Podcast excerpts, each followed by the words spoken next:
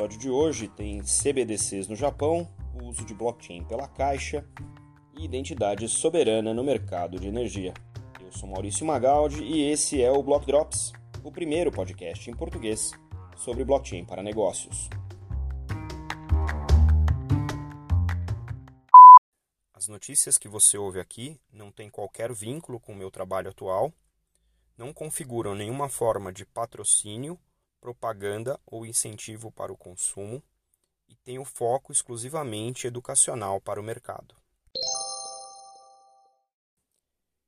Uma nota correlata com a nossa última, nosso último episódio de Block Talks, né, onde a gente falou um pouquinho aí sobre CBDCs é, do ponto de vista do Brasil, eu trago aqui para vocês uma primeira nota esse ano sobre uh, o trabalho que está sendo iniciado no Japão para a preparação de alguma forma de moeda digital. Uh, na nota eles dizem parecida com o Diem, que é a moeda do Facebook ou organizada pelo Facebook é, até 2023. A ideia desse grupo de trabalho é conduzir ainda esse ano de 2021 um estudo de viabilidade pelo ponto de vista do Japão e não e não estranhamente é, é um movimento que vem é, como uma reação às provocações de maneira digo aqui provocações de maneira mais abrangente da China se movimentando uh, rapidamente né, no, uh, na construção, no desenvolvimento aí da sua própria moeda digital. Né? A velocidade com que a China é, executou, vem executando esse plano, realmente a gente já discutiu aqui em várias instâncias, é, é bastante grande é, e não é tradicional de bancos centrais se moverem a essa velocidade. Né? Então, uh, o fato da China estar uh, tá liderando esse espaço, acho que retoma um pouco das discussões que a gente já teve aqui no podcast, mas é interessante que o Japão, que é um país é, economicamente importante na Ásia, né, em algumas em algumas empresas multinacionais, o Japão é considerado inclusive uma região econômica né, isolada da Ásia, é, esteja uh, finalmente se movimentando. E eu acho que isso vem é, como uma tendência forte. É, o fato deles uh, estarem trabalhando para um uh, estudo de viabilidade significa que esse ano ainda, em 2021, eles vão colocar a mão na massa do ponto de vista de codificar e lançar um laboratório, aí, um sandbox de alguma maneira, para que uh, a população japonesa já possa experimentar, de certa maneira, essa questão da moeda digital.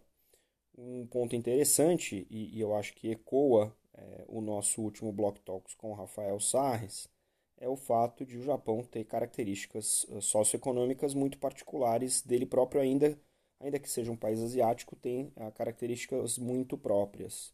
E eu acho que é esse grande é, conjunto de características que vai ser colocado à prova no contexto uh, da moeda digital de Banco Central, né, da CBDC própria japonesa. Resta a gente acompanhar aqui. O Japão é sim um player relevante, não só do ponto de vista econômico, mas do ponto de vista tecnológico.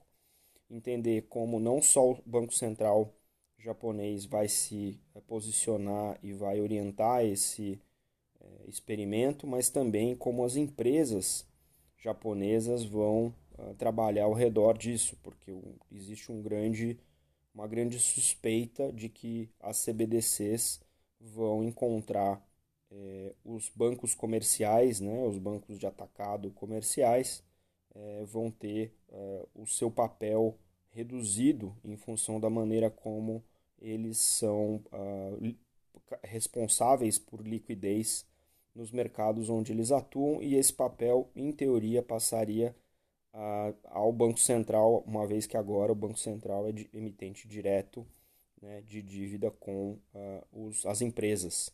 Então vai ser um, um, um, mecanismo interessante de observar do ponto de vista tecnológico, obviamente, mas muito mais do ponto de vista econômico, talvez até social, dependendo de para onde esse estudo de viabilidade eh, vai ser direcionado. Né? Se vai ser uma coisa mais reservas nacionais, se vai ser uma coisa mais bancos de atacado, se eles vão chegar no nível eh, do cidadão individual, do indivíduo, da pessoa física, né? do participante individual da economia. A gente vai estar de olho aqui por todo esse ano, novamente com vocês. Nossa segunda nota da semana e do ano trata de um avanço numa notícia que a gente trouxe aqui ano passado em relação ao uso da solução apelidada de BCPF. BCPF é uma solução em blockchain que permite a consulta da base de cadastros do CPF, do Cadastro Nacional da Pessoa Física, né? e uh, o anúncio que a gente compartilha com vocês é, foi feito pela Caixa Econômica Federal, um dos principais bancos brasileiros, e será o primeiro banco brasileiro a usar a solução baseada em blockchain para esse tipo de funcionalidade. Né? Esse projeto aqui é um projeto que vai ser feito, vai ser executado pelo uh, DataPrev, né? e a ideia aqui é integrar os processos da Caixa Econômica Federal aos processos do BCPF, né, da Receita Federal.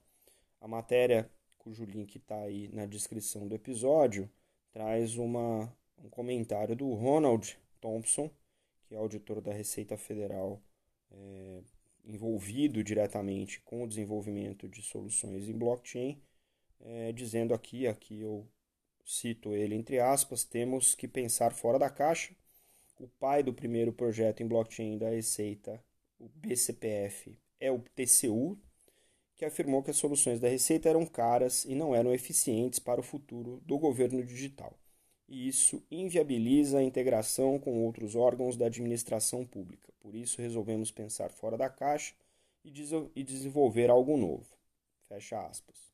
Então, é interessante ver aqui que uh, existe uma grande redução no custo né, dessas consultas, porque, afinal de contas, é, todas esses, essas integrações elas têm custo entre os órgãos, uh, entre as autarquias, né? Então, vendo aí o BCPF sendo utilizado de maneira prática para redução dos custos operacionais e de integração da Caixa Econômica Federal, é um estudo interessante, né?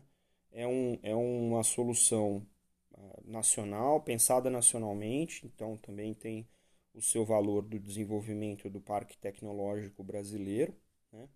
E a ideia aqui é substituir todos os uh, pontos em que existe o recebimento ou trânsito de uma cópia física ao arquivo da base de CPF sendo consultado através uh, de uma API direto uh, no BCPF via blockchain. Né? Então é uma, é uma rede permissionada, só as, as entidades autorizadas participantes desse processo vão ter acesso a essa consulta e isso torna os nossos processos públicos é, cada vez mais eficientes. A gente já trouxe especialistas em uso do blockchain no setor público para falar com vocês aqui no Block Talks e imagina que isso deva crescer nos próximos anos, afinal de contas, quanto mais eficiente for ou forem os processos públicos, mais é possível fazer com os impostos que são pagos por nós, os contribuintes. Estaremos de olho nessa evolução, porque afinal de contas é interesse de todos nós que isso aconteça e, obviamente, se for através do uso de blockchain, naquilo que o blockchain faz de melhor, a gente vai trazer aqui para vocês no podcast. Na última nota de hoje, eu trago para vocês um, uma nota referente ao mercado de energia. A gente acompanhou o mercado de energia ao longo do ano passado e vimos várias soluções sendo discutidas, inclusive aqui no Brasil, com a Forra e a Bolsa do Mercado Livre de Energia baseado em blockchain. E uma das coisas que uh, a gente discutiu também ano passado foi a gestão de identidade ou a chamada Digital Identity, né, DID, ou as uh, identidades autossoberanas, SSI na sigla em inglês.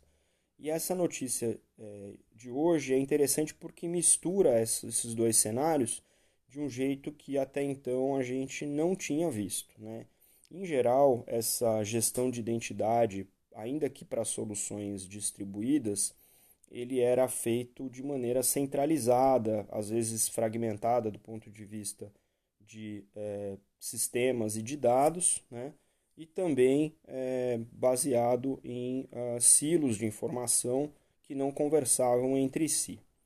A Energy Web, que é uma fundação internacional e que tem soluções blockchain para o mercado de energia do ponto de vista de gestão de contratos, do ponto de vista de gestão de ativos é, físicos é, para a rede de energia elétrica, lançou uma solução chamada Switchboard, onde é, dentro da solução de blockchain eles vão fazer a gestão de identidade para os ativos, para os usuários e também para os contratos, utilizando aí questões de privacidade e permissionamento de acordo com as regulações mais uh, modernas né, de privacidade, como o GDPR é, na Europa. E a ideia aqui é criar um identificador é, mestre para todos os envolvidos né, no, no processo uh, de energia né, que essa rede gerencia, evitando aí duplicação e permanente é, replicação desse dado para que tanto o participante e o dono daquele ativo e, e não terceiros né, possam controlar essa é, gestão de identidade descentralizada e também o que eles chamam aqui de é, verifiable claims, né, que é são os eventos que acontecem de verificação uh, no consumo desse, uh, desse ativo uh, de energia. Até agora, a gente está vendo aí muita replicação né, de, de processos analógicos para o mundo digital. O DeFi, inspirado no banco tradicional, faz isso de maneira descentralizada, utilizando blockchain. E aqui não é diferente. A ideia aqui é que o switchboard seja o, a versão blockchain, né, que substitui os operadores de um switchboard tradicional pelos smart contracts e realize isso de maneira é, autônoma e, e autossoberana, conectando todos esses uh, ativos. Os usuários vão poder fazer a gestão né, das identidades é, principais e as identidades associadas para os usuários e os próprios ativos, os ativos de posse é, deles mesmos. Então, muito interessante essa mistura, porque quando a gente começar a pensar em que uh, dispositivos como de internet das coisas, que vão fazer mensurações várias, inclusive do consumo de energia, é, os próprios, uh, as próprias uh, baterias, e a própria rede, que é um, é um ativo físico também, precisa ter os seus acessos bem gerenciados e, obviamente, nada mais natural é, do que fazer isso usando a própria tecnologia blockchain que orquestra os contratos. Então, é uma camada de identidade em cima da camada de smart contracts. Muito interessante, espero que isso inspire outras soluções a carregar identidade como uma, uma camada é, central e fundamental né, das soluções para que essa gestão também seja feita de maneira descentralizada e possa observar os mesmos benefícios que a solução core né, venha trazer para o ativo principal daquela rede.